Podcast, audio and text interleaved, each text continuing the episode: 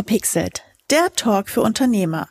Ein Podcast für alle Unternehmer, Selbstständigen und Interessierten. Von und mit Christina Albinus. Hallo ihr Lieben, da sind wir wieder mit einer neuen Folge Unverpixelt. Und wie versprochen, ich bringe euch jetzt kurz vor Weihnachten noch mal ein paar Top-Gäste diesmal mit. Diesmal habe ich nämlich so einen richtigen Top-Gast. Den ein oder anderen wird ihr vielleicht schon mal nicht nur gehört, sondern auch gesehen haben. Das wo verraten wir vielleicht gleich, denn ich sage Hallo zu Sascha Zöller und viele kennen mich auch als Cyberzölli bei Seit 1 im Frühstücksfernsehen. Genau, denn du hast auch ein wunderbares Fernsehgesicht. Daher wird dich vielleicht der ein oder andere kennen. Schön, dass du heute hier bist in meinem Podcast. Hi Christina, vielen Dank für die Einladung. Ich freue mich auf deine Fragen und ich lasse mich komplett mal in deine Fragen reinbegeben. Mal gucken, was wir da heute rauszaubern und was ich vielleicht auch mal über mich neu kennenlerne. Kommt immer oft drauf an, welche Fragen du mir heute stellst. Genau, äh, wir starten direkt mit den drei Überraschungsfragen auch für dich. Du hast es mir gleich schon ein ganz klein wenig geklaut, aber trotzdem stelle ich die Frage, Cyberzölli oder Storymaker? Cyberzölling. Also Storymaker ist eigentlich eine schöne Formulierung. Ich finde das auch immer ziemlich gut. Aber dieses ganze Thema Story, Storytelling, da kommen wir sicherlich später drauf zu, ist mittlerweile so abgefahren. Und deswegen sage ich eigentlich Cyberzölli, weil das ist genau das zum Ausdruck, was ich meinen Kunden eigentlich auch beibringe. Das ist so der Paradebeispiel. Deswegen Cyberzölli. Mhm. Coach oder Guru? ähm, es gab immer diesen berühmten Ausspruch, I'm not your guru. Ähm, Coach ist eigentlich eher der passendere Begriff, genau. Und live oder aufgezeichnet? Immer live, immer live. Mich gibt es nur live. Das heißt also, alles, was mit mir zu tun hat, ist immer live. Meine Formate sind live und ich habe mir das einmal angewöhnt aus dem folgenden Grunde heraus, weil ich bei Sat1 im Frühstücksfernsehen alles live mache. Und ich festgestellt habe, wenn ich nicht live mache oder wenn ich nicht die Einstellung habe, live zu sein, also das ist ja hier jetzt eine Aufzeichnung, aber ich habe die Einstellung, die innere Einstellung, es wird nicht äh, geschnitten meine Einstellung ist, dass alles live ist und alles, was ich sage, ist sogenannt versendet sich. Das heißt, ich kann es nicht mehr zurückholen.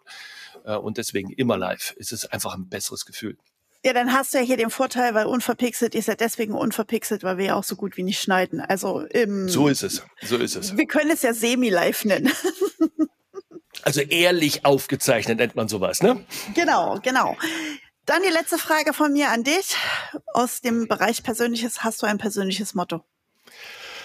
Das ist eine gute Frage. Ich habe immer mal wechselnde Motto und ich glaube, das darf man als Coach auch haben, weil unterschiedliche Anforderungen sind auch immer wieder unterschiedliche Herausforderungen, also die an mich gestellt werden. Aber glaube ich, in Vorbereitung zu diesem Podcast ist, glaube ich, eins ähm, sehr immer deutlich geworden, was immer mitschwebt, ist das Thema, lass keine Gelegenheit aus, dich zu präsentieren. Also das ist so ein ähm, Thema, wo ich sage, wenn du schon eine Frage stellen kannst in einer größeren Gruppe und du überlegst, soll ich die stellen, werde ich vielleicht bloßgestellt oder stelle ich vielleicht eine dumme Frage. Ich kann nur jedem sagen, stell die Frage, weil Minimum 10 oder 20 Prozent in dem Raum haben dieselbe oder an, ähnliche Frage. Also immer ähm, präsentieren ist immer cool. Ja, das Thema Sichtbarkeit, rausgehen, sich zeigen, in welcher Form auch immer. Wunderbar. Sehr schönes Motto. Äh, Würde ich 100 Prozent unterschreiben. Jeder, der mich kennt, der denkt sich, ja, die Frau lebt das auch zum Teil sehr stark. Sehr gut. Kommen wir mal zu dem, weswegen wir hier eigentlich sind, denn äh, das ist ja nun mal ein Podcast für Unternehmer, Selbstständige und wie ich immer so schön sage, alle Interessierten weil man weiß ja nie, wann man aus Versehen mal doch irgendwie selbstständig oder Unternehmer wird. Und ähm, deswegen jetzt die Frage auch wieder von mir an dich. Was machst du eigentlich genau, außer vielleicht ein hübsches Gesicht im Fernsehen zu zeigen? naja, also äh, ich habe eine kleine Beratungsboutique und deswegen auch wirklich ganz klein, weil ich halt einfach nur für mich alleine bin, also wirklich ganz klein. Ich habe keine Angestellten, hatte ich alles früher mal, habe mich aber wirklich jetzt nur noch auf mich selbst konzentriert, weil ich gerade auch in einer Umbruchphase bin. Der sicherlich mit Corona auch angefangen, weil ich mein Geschäftsmodell ein bisschen auf äh, andere Beine gestellt habe. Also ich habe eine kleine Beratungsboutique äh, in Köln sitzen. Ich wohne und lebe in Köln. Die nennt sich die Teamworker GmbH oder Teamworker GmbH. Und von Haus aus bin ich eigentlich Coach, also Business Coach. Und ich habe über die letzten, naja, ähm, vier oder fünf Jahre damit angefangen, Storytelling, Story Marketing und dieses ganze Thema für mich eigentlich aufzusaugen, weil ich irgendwie für mich persönlich festgestellt habe, ich habe immer große Probleme, meine Produkte, meine Dienstleistungen wirklich auch gut verkaufen zu können. Das heißt, ich habe einen persönlichen Antrieb gehabt, ähm, das irgendwie besser zu verkaufen. Und ich merkte relativ schnell, dass ich mit meiner Art nicht weiterkomme. Also habe ich mir das Thema Story Marketing beziehungsweise in der Vorstufe Storytelling eigentlich mehr angeguckt. Heldenreise, ein großes Thema.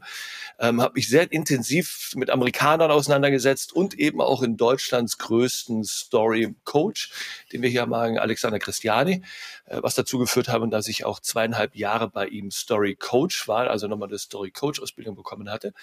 Und all dies hat dazu geführt, dass ich auch irgendwann mal und genau am 12.07.2019 auch mal vor der Kamera bei Seit 1 im Frühstücksfernsehen stehen konnte was man einfach, wenn man sowas beginnt, nicht damit rechnen, dass man das irgendwann mal dann auch äh, massiv anwenden kann. Und ich hatte die Chance bekommen, dort eben auch Produkte vorzustellen, die es selbst gemacht hat im Do-it-yourself-Verfahren. Das fanden alle ganz lustig, dass sie mich gefragt haben, möchtest du in 14 Tagen nochmal kommen? Aber dann würden wir die Technik-Gadgets einfach mitbringen. Äh, wir finden cool, wie du das präsentierst. Wir finden das cool, wie du das machst, mit welcher Lockerheit du da hingehst. Um, ähm, und ich hatte, wie gesagt, ja eine Storytelling-Ausbildung. Das heißt, ich wusste, wie man Geschichten erzählt und ich wusste auch von der Struktur her, wie das funktioniert. Aber für Fernsehen komprimiert innerhalb von sieben Minuten bis zu 15 Produkte zu erklären und darzustellen, war doch noch mal eine andere Herausforderung. Und dann bin ich hingegangen, habe mir dann eine eigene Struktur entwickelt und die habe ich mir natürlich irgendwo abgeguckt, die habe ich natürlich nicht selbst entwickelt, aber ich habe sie halt selbst angewendet und immer wieder verfeinert. Denn ich habe sie bei den ganz Großen eben wieder gefunden, diese Strukturen. Das sind halt bei Apple, Tesla, Amazon und Kohl und viele andere und habe mir da aus den, das Beste aus diesen ganzen Welten eben äh, zusammengesucht, habe die Strukturen erkannt und nutze die eben seit äh, 2019 vorm Fernsehen. Das heißt, ich gehe völlig wie bei dir halt auch völlig ungeskriptet rein was im Fernsehen live ein Novum ist. Es gibt es nicht, weil alles quasi geskriptet ist. Der Moderator kennt die Fragen, der Gast kennt die Antworten, weil er mit den Fragen auch die Antworten gleich mitgeliefert hat. Und bei mir ist das völlig frei. Also es ist kompletter Freestyle, was man eben auch macht. Das heißt, die Moderatoren haben wirklich auch das Vertrauen in mich mittlerweile seit über vier Jahren, dass das alles gut funktioniert. Und das funktioniert halt nur deswegen, weil ich ein Skript dazu entwickelt habe, weil ich ein Framework dazu entwickelt habe, eine Struktur entwickelt habe. Und die gebe ich auch meinen Kunden als Business Coach eben auch mit, damit genau die Kunden, ihre Produkte, ihre Lösungen genauso gut präsentieren können, wie ich das ein bis dreimal im Monat eben auch machen kann. Und das Skript ist relativ einfach, sonst wird es nicht funktionieren. Ähm, Wenn es kompliziert und komplex ist, wird es keiner anwenden. Deswegen nehme ich das eben sehr simpel und einfach, so dass es sich auch jeder äh, wirklich aneignen kann. Und dann müssen wir nur noch an der Performance fallen. Und das ist meine Hauptaufgabe.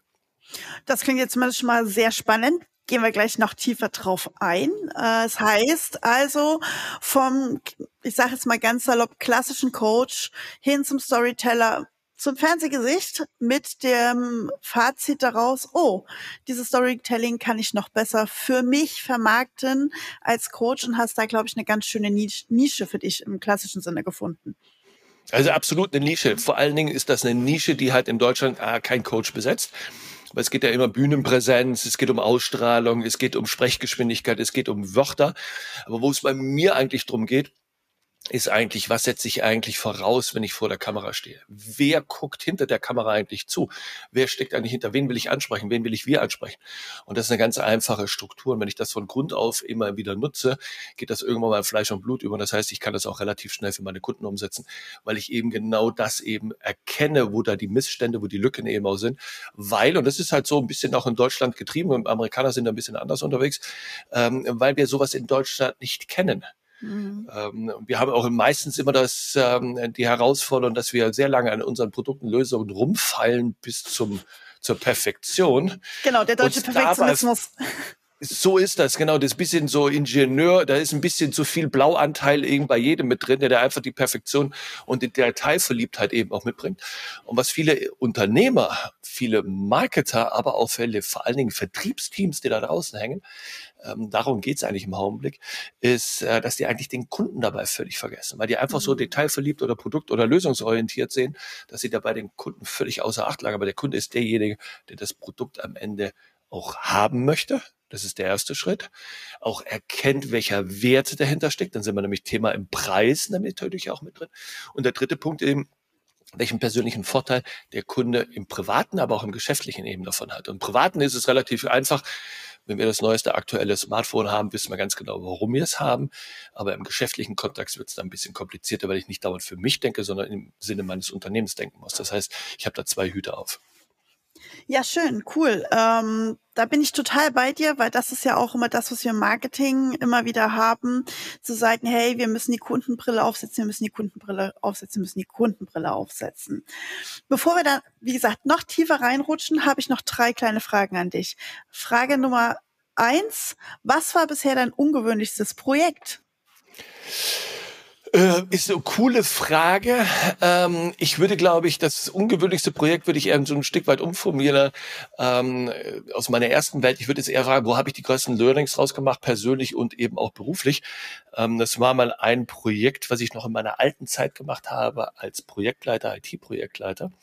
Ähm, und zwar habe ich dann in relativ kurzer Zeit 1000, über 1600 Kassensysteme in einem Edeka-Marktverbund eben auch einführen müssen. Und das war eine persönliche Herausforderung, weil da ging es sehr viel darum, eben nichts verkehrt machen zu dürfen, weil Kassensysteme ja. in einem Supermarkt ist nicht ganz einfach, irgendwo beim laufenden Betrieb einfach mal auszutauschen. Da geht es um bares und da war halt Geld. halt auch und vor allen Dingen, wenn man weiß, dass Supermärkte eine sehr, sehr kleine Marge eben halt auch haben, da ist also jetzt nicht eine große Marge eben wie in der Modeindustrie äh, oder Konsumgüter, die dahinter steckt, sondern ist sehr, sehr klein und ist halt alles verderbliche Ware, äh, die dahinter steckt, zum einen und zum anderen, weil der damalige Verantwortliche mit einer ganz anderen Philosophie, mit einer anderen Struktur unterwegs, war aber nicht in meinem Expertenbereich zu Hause. Das heißt, wir mussten den natürlich auch sehr stark, oder ich musste, meine Aufgabe war es natürlich auch sehr stark davon überzeugen, dass mein Weg, den ich als Experte hier vorschlage, eigentlich der einzig richtige ist. Äh, das waren also sehr viele persönliche Herausforderungen menschlicher Art, mhm. eben aber auch gleichzeitig in der Verantwortung, weil ich natürlich mich das nicht nur einfach sage, hey, das ist die Struktur, macht das, wie das große Beratungshäuser äh, sehr gerne machen, sondern für mich war es eben auch so, dass ich da gelernt habe, mit in die Verantwortung einzusteigen und seitdem hat mich das auch nie losgelassen, das heißt, jeder Kunde, der zu mir kommt, kann sicher sein, dass ich mit ihm genauso in die Verantwortung gehe, als würde das mein Projekt sein und meine wirtschaftliche Verantwortung. Das finde ich fantastisch, weil davon gibt es manchmal leider zu wenig da draußen. Ich glaube, das sollten mehr Unternehmer, Selbstständige tun, da auch nochmal zu überlegen, hey, was ist denn auch auch wenn ich sagen könnte, ich könnte jetzt hier mehr Umsatz und mehr Profit raus tun, holen, aber ist es wirklich die richtige Entscheidung und die, äh, die richtige Empfehlung hin zu meinem Kunden? Da bin ich total bei dir. Ja. Jetzt bist du ja nicht nur seit heute erst äh, selbstständig, sondern wie wir gerade schon gehört haben, ein paar Tage länger. Somit passt die Frage für dich ja noch viel besser. Was waren bisher deine größten Herausforderungen in deinem Business oder die größte Herausforderung in deinem Business? Ähm, also es bleibt und es ist, und es muss man ganz, also gebe ich auch ganz offen ehrlich zu, ist aber nicht meine schönste Seite, die ich zugebe an dieser Stelle, ist aber immer noch die Kundenfindung. Ähm, ich erlebe das immer mehr, dass die Kunden immer, wenn ich sie einmal vor mir habe und dementsprechend auch über ihr Problem spreche, weil ich die Wunde einfach oder den Finger in die Wunde lege, äh, dass sie dann relativ schnell erkennen, ah, da ist eine Lücke da. Und dann aber auch wirklich zu sagen, äh, ich möchte mit dem Zöller zusammenarbeiten, ist dann nochmal eine Herausforderung. Aber der erste mhm. Schritt, genau diesen Kunden zu finden, der mir auch wirklich ernsthaft zuhört in Form von, ja, ich merke, dass ich da eine Unsicherheit habe, die wusste ich bis gerade eben noch nicht. Äh, wie können wir zum Geschäft kommen, ist für mich immer noch die größte Herausforderung. Ähm, und in der heutigen Zeit wird es immer schwieriger, Kunden zu finden, die natürlich auch dementsprechend äh, willig sind, von ihrem Weg, den sie heute eingeschlagen haben, natürlich auch abzugehen und sich jemand jemanden mal anzuhören, der aus einem ganz anderen Bereich kommt ähm, und vielleicht auch ein Stück weit zugeben müssen, dass sie da nicht die Kompetenz haben oder nicht den Weitblick oder nicht die Erfahrung oder das Informationswissen haben, was jetzt da benötigt wird. Aber Kundenfindung ist eines der größten Herausforderungen für mich immer noch. Finde ich fantastisch, dass du das auch als ja irgendwie alter Business-Hase auch so sagst. Jemand, der ja auch irgendwie über Storytelling ja auch andererseits bei seinem Kunden dafür sorgt, dass er wieder mehr Kunden kriegt. Finde ich das schön, dass du so dazu stehst und äh, dafür gibt's von mir zumindest schon mal einen Daumen hoch. danke dir, danke dir. Obwohl das, wie gesagt, nicht sehr schön ist, aber man muss auch so ein Stück weit auch meine ganze Lebensgeschichte eben auch sehen, da ich immer machen durfte, worauf ich Bock habe gibt es eben auch nicht diese 25-jährige durchgehende Einheitsbrei Business-Darstellung, ähm, wo er sagt, ich habe schon mit zwölf gewusst, was ich mit 45 mal werden möchte. Äh, das gab es halt bei mir nicht und ich habe halt immer so wie so ein, man hat mein Coach zu mir gesagt, Sascha, du lebst halt einfach wie ein Hund in einem Bällebad, wo es halt um dich herum sehr viele Bälle gibt, die sich halt einfach interessieren. Oh und Gott, ich musste lernen, genau, ich musste aber dadurch eben sehr stark lernen, dass mir nicht jeder Ball interessant sein soll, sondern dass ich mich eher fokussieren sollte. Und das habe ich ähm, eben auch durch viele Coachings, Runden, persönliche Arbeit, eben auch durch meine Frau eben auch lernen müssen und dürfen, ähm, dass es eben jetzt fokussierte Arbeit doch einen viel, viel weiterbringt.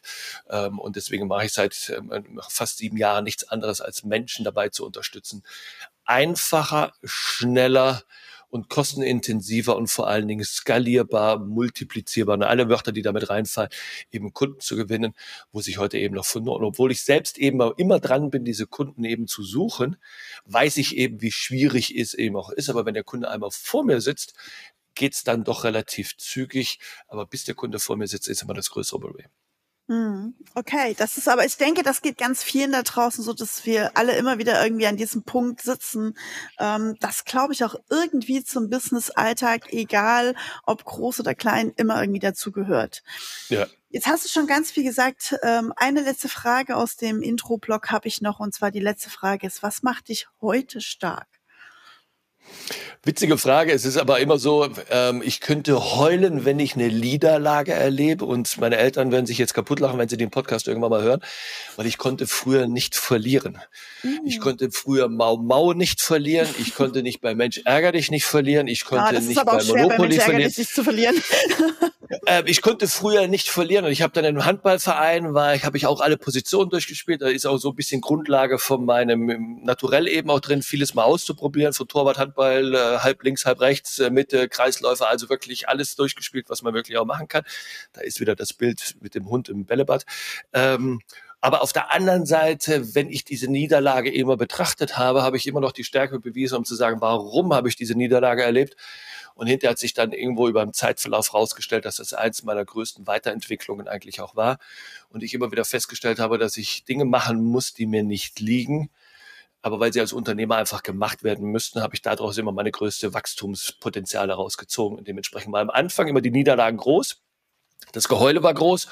Die Emotionen waren groß im Negativen, ähm, aber als ich erkannt habe, wo die Fehler waren und ich dann kräftig daran gearbeitet habe, dann äh, hat es dann eben auch funktioniert und das hat mich unter anderem auch ins Fernsehen gebracht. Und diese stetige Dranbleiben hat mich auch äh, nicht nur ins Fernsehen gebracht, sondern auch ins Fernsehen eben etabliert seit über vier Jahren. Hm, okay, cool. Das ist auch mal ein Eingeständnis, was ich ehrlich gesagt noch nicht gehört habe. Ich habe jetzt ja nur schon den ein oder anderen ähm, Gast mal in meiner Podcast-Folge gehabt, aber auch mal für sich einzugestehen, dass eigentlich eine große Schwäche auch wiederum eine große Stärke sein kann, ist auch mal eine wunderbare persönliche Reflexion, äh, die mir sehr, sehr gut gefällt. Vielen Dank, aber ich hätten wir den Podcast früher gemacht, aber ich sage jetzt nicht wie lange. Hätten wir den früher gemacht, hätte ich das wahrscheinlich noch nicht so deutlich äh, sagen können. Aber ich musste, wie gesagt, auch daran bei mir arbeiten. Ja, aber ich denke, das ist auch völlig normal für jeden von uns, dass wir mit der Zeit immer mehr von unseren Stärken und Schwächen, auch der Weisheit wegen, die wir irgendwie mit dem Alter hoffentlich erlangen, ähm, erkennen oder auch vielleicht auch nie erkennen. Das ist auch immer so eine Sache. Und äh, auch ich habe meine persönlichen Stärken und Schwächen kennengelernt und weiß auch, dass der Podcast einer meiner mit stärksten Schwächen gelernt hat, weniger werden zu lassen. Denn ich habe immer gerne den Menschen extrem ins Wort gequatscht und hier muss ich tatsächlich zwischendurch auch mal die Klappe halten. das stimmt, okay. Es fällt uns manchmal schwer, genau. Genau, ist gar nicht so einfach.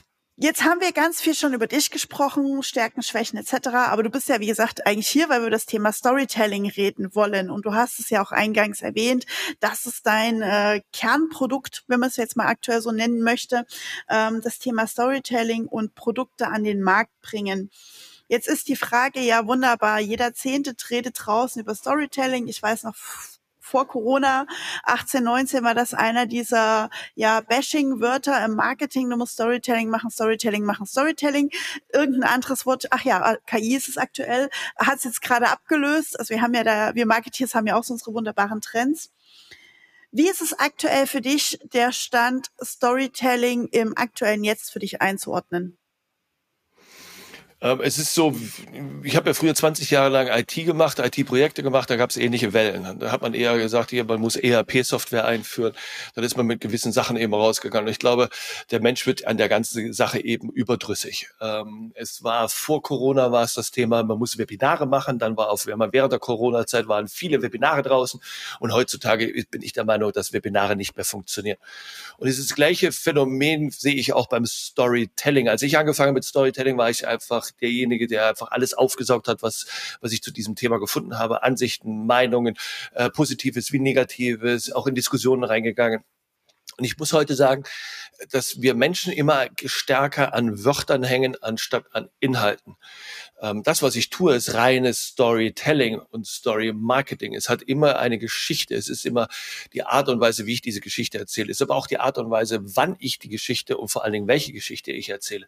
Also Storytelling ist nicht gleich Storytelling, aber man geht immer mit diesem großen Bashing, Bashing Wort eben raus und sagt, ich mache Storytelling. Wenn man richtig dahinter guckt, ist es nichts anderes als, dass die meisten Coaches, die ich mittlerweile kennengelernt habe, einfach nur fragen, was ist denn dir eine Geschichte, wie bist du zu dem Produkt gekommen? Und dann sagen die, hey, das musst du da draußen erzählen und dann machst du Monster viel Umsatz, aber vorher gibst du mir 4.998 Euro. Und dann arbeiten wir zwei Monate zusammen, dass genau diese Geschichte rauskommt.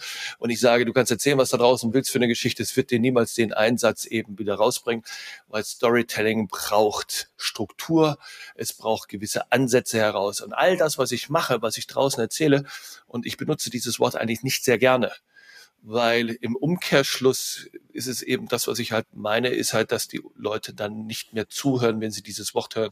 Da geht der Rollladen runter, das wird der Rollladen tierisch abgeschlossen, die fangen an, Blitz zu mauern, so nach dem Motto, ja, Storytelling funktioniert bei mir sowieso nicht, habe ich, halte ich nichts von. Also die ganzen Argumente dagegen sind halt relativ hoch mhm. und schnell aufgebaut. Und deswegen gehe ich hin und wende das gar nicht an, sondern ich demonstriere es eigentlich relativ schnell und deutlich. Ne? Aber mhm. ohne, dass ich es auch irgendwie als Produkt darstelle und verkaufe. Davon habe ich mich ein Stück weit abgewendet.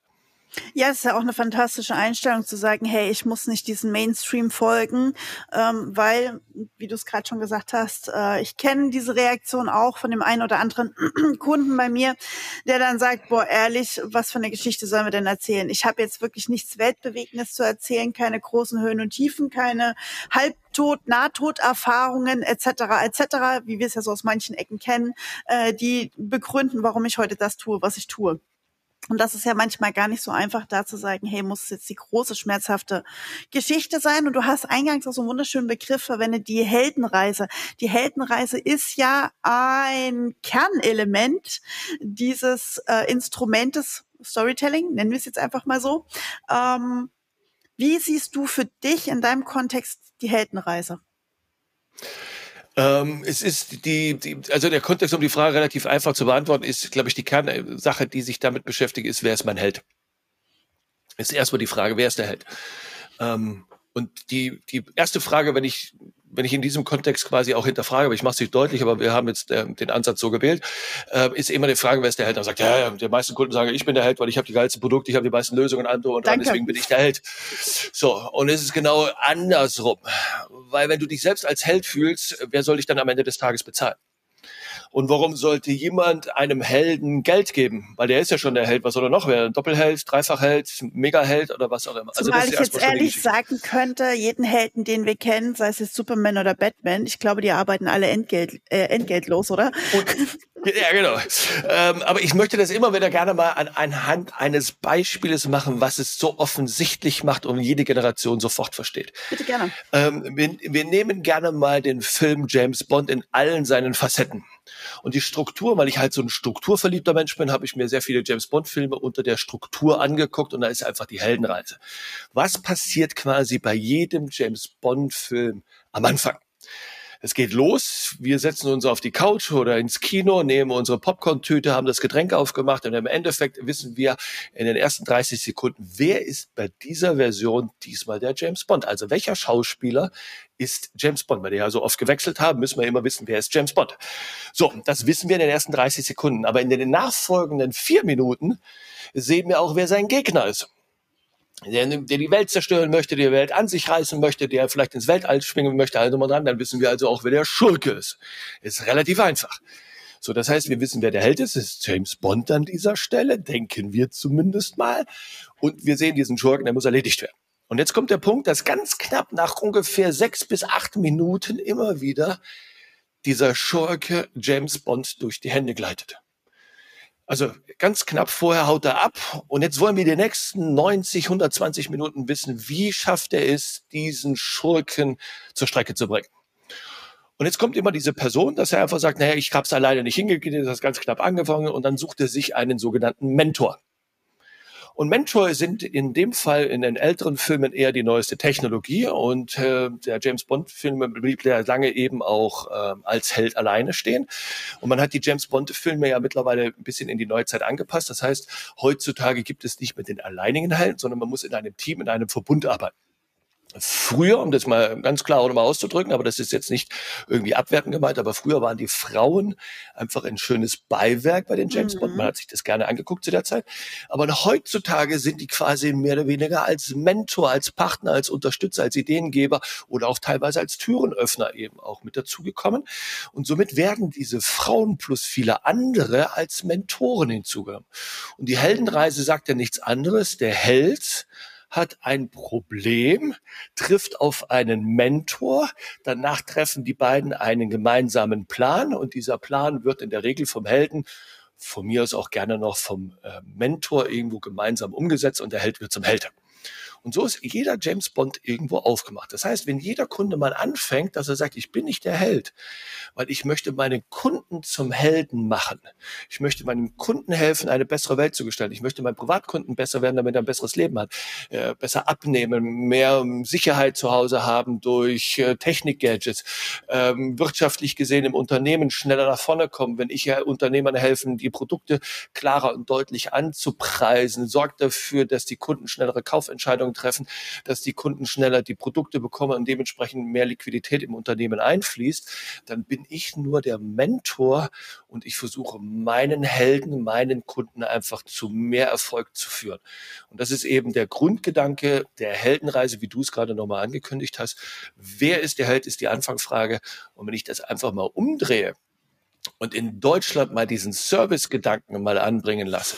Warum produziere ich überhaupt ein, äh, warum habe ich überhaupt eine Lösung entwickelt? Das heißt technologisch. Und ich bin mit allen technologischen Sachen immer so ein bisschen skeptisch. Was bringt es mir? Warum machen wir das? Warum haben die das gemacht? Ähm, und dann frage ich auch manchmal, ist es eher die Technik, die uns weiterbringt, aber keinen Nutzen stiftet? Mhm. Haben wir auch manchmal. Ne? Mhm. Haben wir auch manchmal.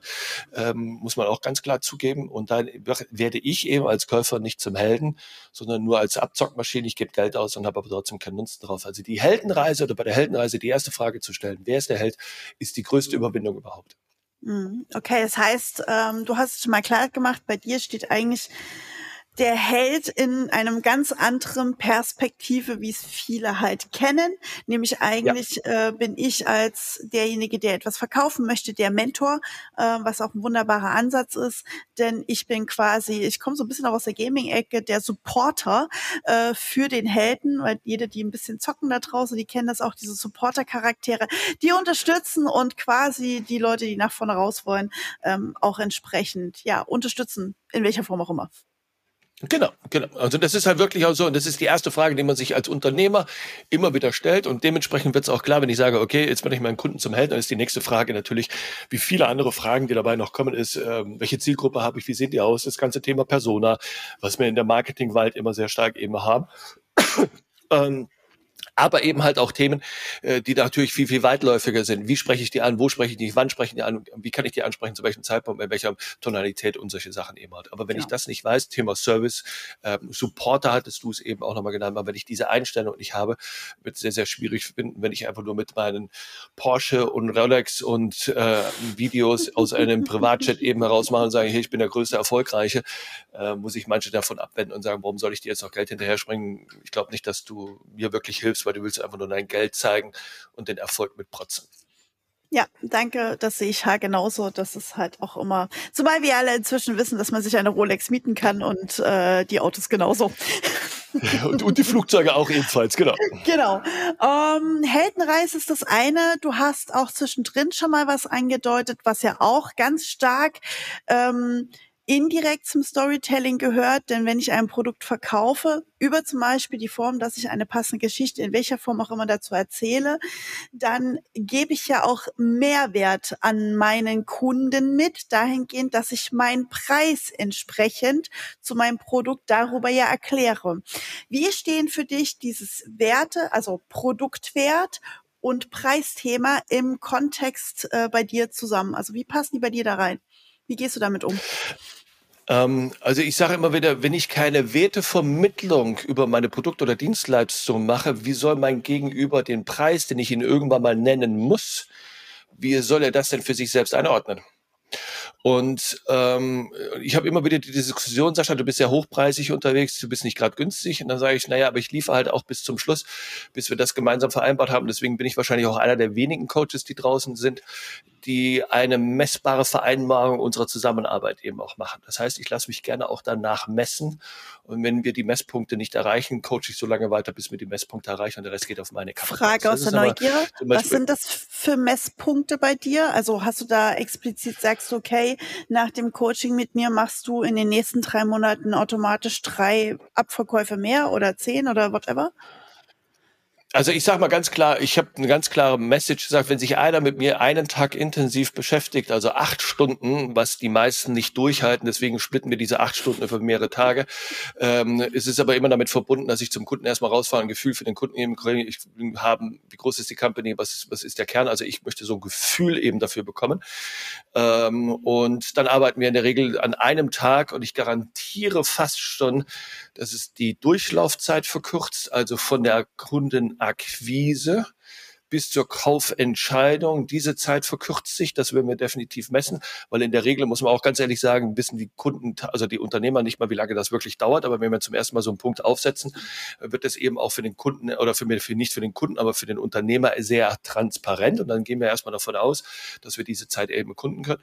Und eben die Zeit eines Vertriebs- und Marketingteams, weil das eben für mich eine Einheit ist, was in vielen Unternehmen immer noch in zwei Einheiten funktioniert, aber für mich immer ein System eben ist, merken die Leute auch, wie diese Überschneidungspunkte viel besser und harmonischer funktionieren. Also da ist die Welt mit mir in einem Tag, also acht Stunden mal als Kernthema auseinandergenommen, ist ein Minimum eine Optimierung von über 20 Prozent drin beschließen aber Unternehmer mit mir über mehrere Wochen oder sogar Monate zusammenzuarbeiten, wobei ich eine ganz klare Beschränkung mache. Mehr als 100 Tage mache ich nicht.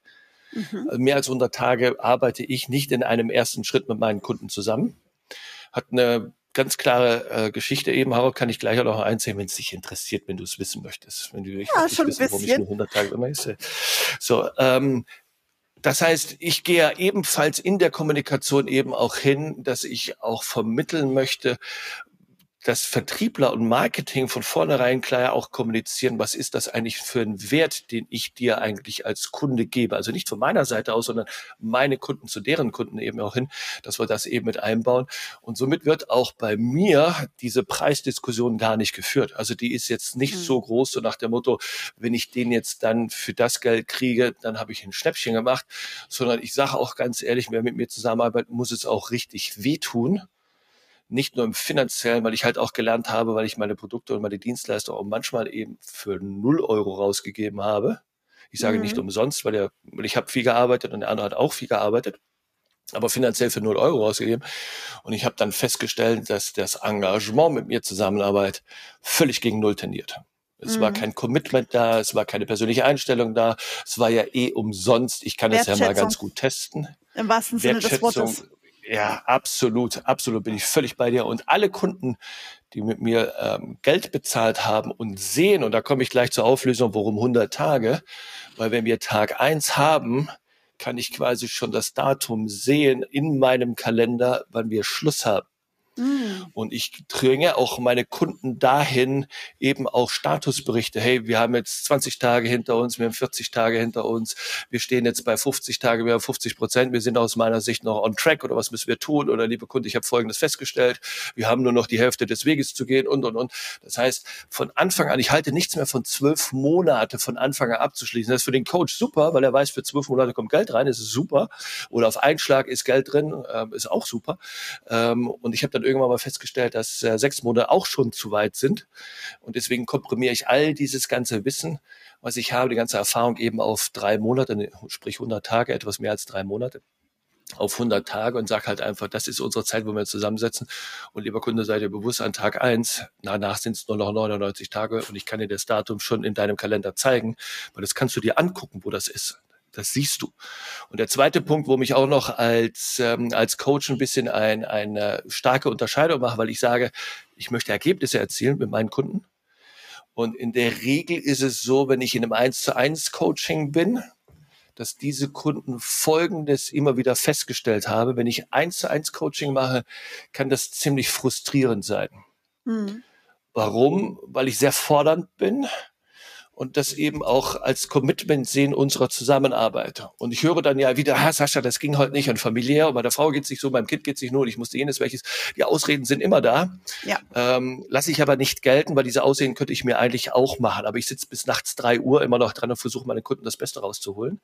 Und dann habe ich irgendwann mal festgestellt, lass uns doch mal mit mehreren Leuten zusammen zusammenarbeiten. Und dann habe ich festgestellt, drei Leute sind debattierend Ne? Also wenn ich jetzt drei Leute in einem Team mir gegenüber sitzen habe, dann debattieren die immer rum. Und deswegen finde ich es einfach ziemlich cool. Und dann dränge ich mittlerweile auch meine Kunden hin, dass die mit zwei Personen mir gegenüber sitzen, mhm. weil zwei, zwei Personen sind nämlich stark motivierend. Weil wenn du mit zwei Personen an einer Sache mit mir gemeinsam arbeitest und der eine zieht jetzt gerade nicht so richtig mit, sagt der andere schon, hey, wir haben dann und dann wieder einen Termin mit dem Zöller und dann müssen wir liefern und jetzt müssen wir uns einfach mal eine Stunde zusammennehmen. Der will das von uns wissen. Der hat uns schon zweimal auf die Finger gehauen. Wir konnten immer noch nicht richtig liefern. Lass uns das mal zusammen machen. Also eine Person ist demotivierend und teilweise auch wirklich frustrierend und dann schiebst du es weg und da ist die Prokrastination und da ist auch die Ablenkung viel zu groß drei Leute mir gegenüber, habe ich festgestellt, ist mehr debattierend, weil die Leute einfach nicht wissen, wo es hingeht. Und die dritte richtige Fusion sind eigentlich mit zwei Personen, weil es wirklich auf der anderen Seite massiv motivierend wirkt. Hm. Ich nenne das immer so ein bisschen diesen Weight Watchers Effekt, weil Weight Watchers hat ja auch früher diese Live-Treffen mit Wiegen gemacht, um auch in diese äh, Verantwortung zu kommen, wenn du da als Frau oder Mann nicht erschienen bist, haben sich immer gefragt, wo warst du denn? Ich kenne das bei mir immer aus dem Fitnessstudio. Wenn man seine regelmäßigen Kursrunden hat und dann irgendwie einen Tag mal nicht da ist, kommt man eine Woche später und alle so, na, wo warst du denn letzte Woche? Und diese Rechtfertigung schon alleine erzeugt oft so ein schlechtes Gewissen, dass man sich dann doch äh, aufrafft und sagt, okay, ich gehe hin, damit ich nicht nächste Woche wieder allen Rede und Antwort stehen darf. Warum, wieso, weshalb ich nicht mit gespottelt habe, was auch immer getan habe. Also ich sage jetzt mal, ich habe jetzt, glaube ich, über, und ich kann das mit, also ich unterscheide in meinem beruflichen Leben zwischen Berater, mhm. Das war ich früher, das habe ich 20 Jahre lang gemacht, indem ich Berater war für internationale Firmen eben, was das Thema IT, Projektarbeit, Projektleitung, äh, Vorstandsebene, all diese ganzen Geschichten war. Deswegen war ich früher bei Berater. Aber jetzt sage ich ganz klar, ich habe das in über 800 Coaching-Sessions habe ich das rausgearbeitet und kann eben im Endeffekt auch sagen, dass das eigentlich die beste ähm, Zusammenarbeit immer wieder funktioniert. Zwei Personen auf der anderen Seite und ich alleine ähm, finde ich immer noch die bestmöglichste Zielerreichungsform der, der, der Zusammenarbeit. Mhm, Finde ich auch eine sehr interessante Herangehensweise. Ähm, in ähnlicher Form kenne ich das auch schon oder sehe ich das auch immer mehr in, in verschiedensten anderen Kontexten, wenn, wenn Coaches oder, oder Mentoren oder whatever hier bitte passenden Begriff für sich einsetzen, ähm, dann auch in Großgruppen arbeiten, die dann aber trotzdem intern sagen, okay, wir packen zwei Leute immer in kleinen Teams zusammen, die sich dann nochmal A, zwischenzeitlich austauschen und B, dann auch nochmal so einen gegenseitigen Schubser geben mit, hey, wie weit bist du? Oder halt auch außerhalb der normalen Sessions sich entsprechend feedbacken können, was ich glaube auch ein bisschen mit dem digitalen Arbeiten zusammenhängt, weil ich glaube, da wirst du mir auch zustimmen, wenn wir live arbeiten, uns live treffen, ist wieder eine andere Verbindlichkeit oft äh, dahinter, als wenn man sagen, hey, wir treffen uns alle regelmäßig zu gewissen Zeiten online. Das ist dann doch mal relativ leicht auch zu entscheiden, ich mache den Rechner heute mal nicht an. Ähm, ja, bin ich bei dir, aber beides hat seine Vorteile. Ich sage nicht, Definitiv. dass das eine oder andere. Also wir haben ja lernen müssen durch Corona, dass Digitalisierung uns jetzt schneller überholt oder eingeholt hat oder zum täglichen Leben hinzugefügt hat, als wir uns das, glaube ich, alle selbst vorgestellt haben. Der andere Punkt ist aber, glaube ich, viel entscheidender, den richtigen Mix zu finden. Ich glaube, ich habe einen Weg gefunden, für mich zumindest, dass ich sage, ähm, das erste Kick-off, die erste Zusammenarbeit sollte immer persönlich ablaufen, je nachdem, welches Ziel man eben auch hat, welche, welche Persönlichkeit einem gegenüber sitzt. Aber das ist im Endeffekt noch mein Ziel, ist eben so zu tun, äh, weil ich das immer sehr stark äh, förderlich finde, wenn die Person mal in live gesehen hat. Ja. Ähm, ich habe das bei mir immer wieder äh, gemerkt, dass viele Leute gesagt haben, ich kenne dich aus dem Fernseher, aber im Real siehst du doch ein bisschen anders aus. Oder du bist ja viel größer oder du bist ja viel schlanker oder viel sportlicher. Also man hat durch das Thema Digitalisierung ein anderes Wahrnehmungsverhalten an den Tag gelegt. Und deswegen ist es, glaube ich, ganz wichtig, eben sich als erstes ähm, in Persona physisch eben zu sehen. Und danach, glaube ich, kann die digitale Welt äh, nochmal ein Booster in der Hebelwirkung dazu dienen, eben nochmal schneller ans Ziel zu kommen. Ja, tatsächlich ist auch so. Übrigens, wer sich dafür interessiert, gibt fantastische wissenschaftliche Studien dazu inzwischen, ähm, wo man das untersucht hat, den Unterschied zwischen Offline- und Online-Arbeiten. Ganz, ganz spannend, ähm, was man da so rausgefunden hat. People Stories Impact. Das ist das ja. Produkt, was du quasi nach draußen anbietest, ähm, um hier einen kleinen Bogen Richtung Abschluss zu finden. Magst du uns noch mal ein bisschen was zu deinem Angebot da draußen äh, geben? Kurz gesagt, es ist Pitch Time für dich und ähm, ich würde dann gerne sagen, hey, wir haben eine tolle Runde gemacht hier und äh, den Schlussgong einläuten. Den Schlussgong einläuten. Also ich merke die kleine Glocke schon läuten, also von daher mache ich äh, ein bisschen aufs Tempo. People Stories Impact ist ein Format, was sich während der Corona-Zeit bei mir sehr stark entwickelt hat, weil ich einfach Menschen gesehen und gefunden habe, die einfach fantastische Ideen eben auch hatten, fantastische Produkte haben, aber auch eine Persönlichkeit eben auch mit damit. Deswegen habe ich dir irgendwann mal gesagt, jeder Mensch hat eine Story, also People Stories und viele coole Stories machen einfach einen Impact eben auch, lassen irgendetwas zurück, lassen uns zuhören, lassen uns bis zum Ende zuhören und wir nehmen alle ein Stück weit was raus. Das ist aber nur ein Art Video-Podcast-Format, was ich eigentlich nur dafür nutze, andere Menschen ins Rampenlicht zu nehmen und ich trainiere da quasi auf meiner Seite eben den Interviewstil und der Interviewpartner eben auch zu sein. Ähm, das ist für mich ein, ein mehr oder weniger ein, nicht ein Abfallprodukt, das wäre abfällig, das wäre zu negativ. Aber ich nutze schon in meinem Marketing-Mix und meiner Kundenansprache nutze ich das äh, Medium schon sehr stark. Ähm, der andere Punkt ist halt aber, ich bin Coach. Ich helfe dir, lieber Unternehmer, lieber Steuerberater, lieber Coach, der da draußen, lieber Trainer, lieber Berater. Aber auch, ich muss halt sagen, mittlerweile kommen eben auch durch meine Arbeit bei Sat1 im Frühstücksfernsehen eben aber auch große Firmen auf mich zu und sagt, hey Sascha, du bietest da was an, was wir so noch nicht hatten. Können wir mal darüber uns unterhalten? Agenturen kommen auf mich zu mhm.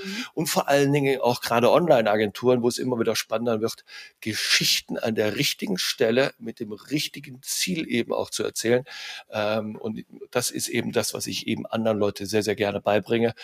Äh, und verschiedene Formen führen hier zum Ziel. Das kann eins zu eins sein, das kann online sein, das kann kurzfristig sein. Und was ich auch immer wieder sehr gerne mache, habe ich auch kurz immer wieder angeboten, steht auch bei mir auf der Webseite drauf. Ich nehme mir deinen Pitch, ich gucke mir deine Produktpräsentation eben auch an, wenn du ein wichtiges Thema hast, wo du sagst, ich habe jetzt hier eine Möglichkeit, vor mehrere tausend Menschen, vor mehreren hundert Menschen, vor 20, 30, 40 wichtigen Entscheidern zu stehen. Ich möchte einfach mal von dir einen Check haben. Hey Sascha, gucke ich mir deine Sache sehr, sehr gerne an. Ähm, das ist erstmal völlig kostenlos, das kostet keinem was. Ich gucke mir das an, es ist alles vertraulich, ich gucke mir das an und dann gehe ich mit dir äh, 20, 30 Minuten, gehe ich dir die Sachen durch und dann, dann stelle ich dir das Entscheidung, hey, willst du es selber machen oder wir machen es gemeinsam und wir gucken, dass wir es zusammen machen. Ähm, hat einmal ziemlich guten Erfolg eben auch beigefügt. Ähm, wo ich dann auch selbst überrascht war, dass wir das in dieser Zeit mit diesem Ergebnis erzielen konnten.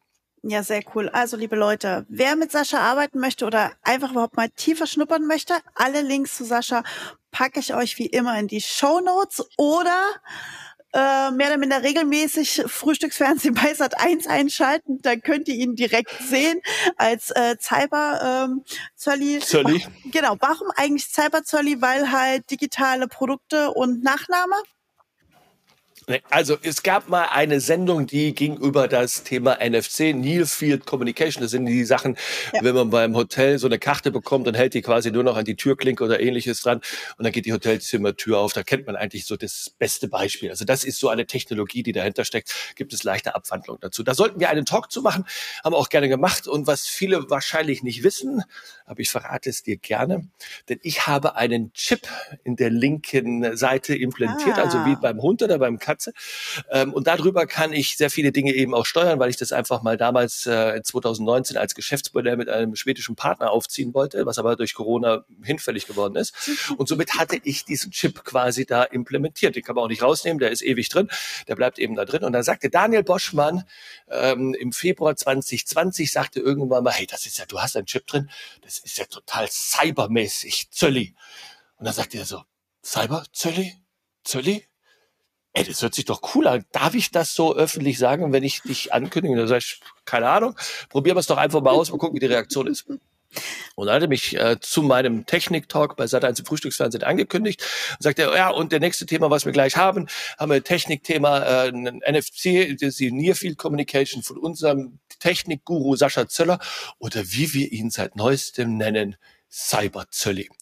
Und seit diesem Februar 2020 hat sich das im Netz so dermaßen verankert, dass wir quasi dadurch einen einen Claim, einen Namen für mich entwickelt hat, der von Daniel Boschmann, dem Moderator, seit eins Frühstücksfernsehen irgendwie für mich ist und seitdem ähm, werde ich da auch mittlerweile von der Straße aus angesprochen, in Kneipen angesprochen, äh, weil doch sehr viele männliche und aber auch weibliche Zuschauer irgendwo diesen Namen irgendwie spannend und witzig finden äh, und sprechen mich dann mit ihm auch. Und das ist der Hintergrund der ganzen Geschichte. Deswegen Cyberzelle.